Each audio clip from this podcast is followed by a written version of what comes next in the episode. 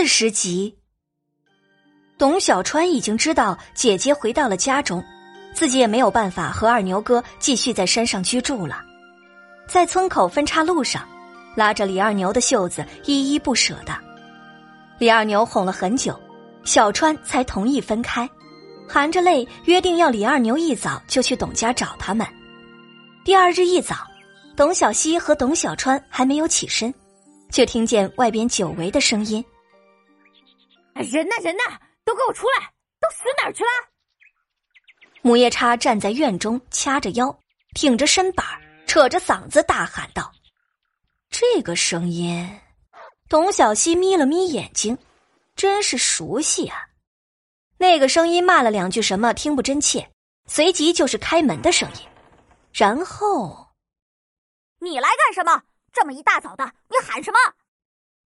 然后是董小川充满怒气的声音：“自己回家不过一天，他就过来找事情，到底是在书院熏陶了几天？”董小川在对上母夜叉，并没有之前那胆怯的模样。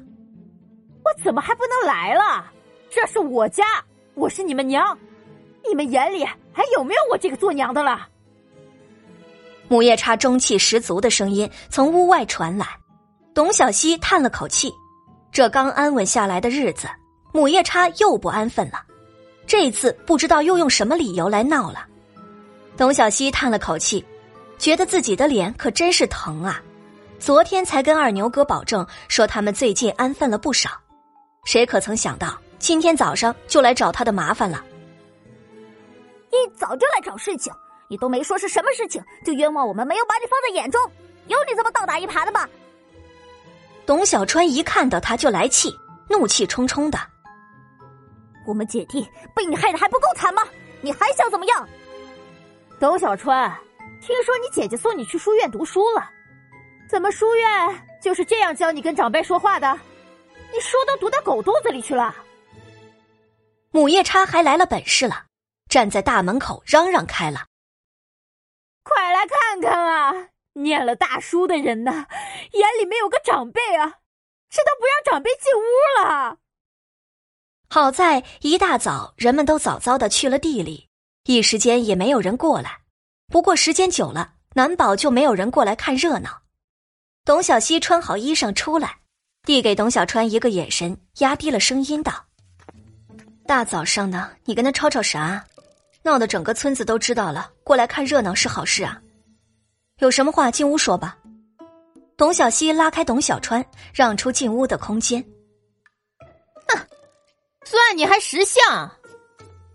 母夜叉也知道自己近期不受村里人待见，所以没有一直闹下去。进了屋，他眼睛就滴溜溜的四处查看，并没有找到自己想要找的东西，抬头问道：“你爹让人来给你们送回来什么好东西了？”是不是有银子？银子呢？你们藏哪儿了？我爹什么时候让人烧东西了？董小川听得一头雾水。就算是烧东西回来，也都被你拦下来了。我们又怎么可能看到东西？还想骗我怎么地？没有银子，你们姐弟二人在山上还能养个野男人？没有银子，你姐姐能送你去书院？想独吞了银钱是不是？母夜叉根本不相信董小川不知道，当即就炸毛了。好你个董小川呐，你这个黑心肝的东西！你爹拿回来的银子也有我的一份我还是你们董家的媳妇呢，你们就这么不把我放在眼里？我要到村长那里告你们！识相的，乖乖把银子拿出来，不然村长打板子的时候，可别怪我不客气。董小希在一旁看着，都被气乐了，还真是唯小人和女子难养也。遇到这不讲理的，真是不能礼让啊！行啊，几天不见，这母夜叉也长进了，竟然还懂得借势了，知道搬出村长来吓唬他们。哼，可惜呀，他董小希可不吃这一套。是了，银子面前，这母夜叉估计啥胆子都有了，怪不得今天一早就来找事情。你胡说什么？没睡醒是不是？我爹离家一年多了，哪有什么音讯传回来？更不要说哪还有啥银子了。董小川忍不住又嚷嚷上了。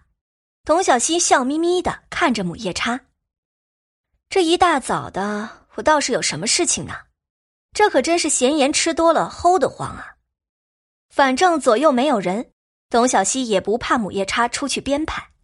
他冷笑道：“哼，别说我爹没有托人给我们姐弟烧银子，就算是给了又怎么样？我爹这么多年给了你们母女多少银子？你有几分用到了我们姐弟身上？要叫村长来是不是？那你叫啊！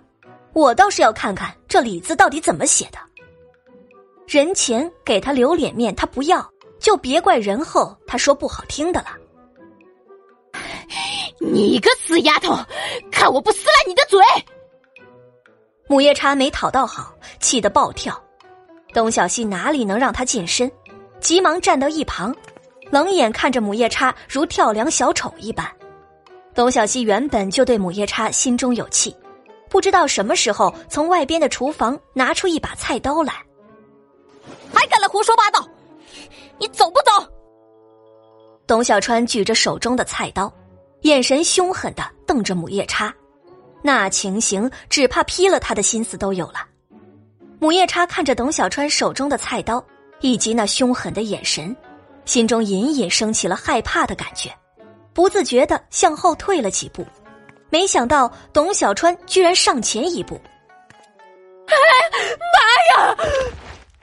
母夜叉大叫一声，吓得一屁股坐在了地上，一顿拍打。你，你想怎么样？要谋杀人命吗？母夜叉吓得都不会动弹了，浑身不住的哆嗦。董小希打了个哈欠，心中却是对小川行为放心的。他只不过是吓吓母夜叉而已，让他觉得自己姐弟二人好欺负。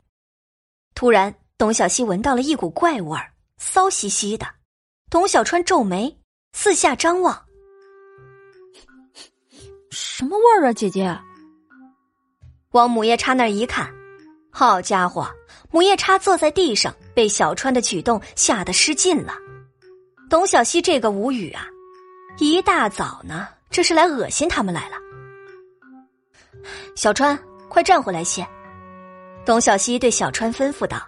小川满脸的嫌弃，放下菜刀，站在了姐姐的身边。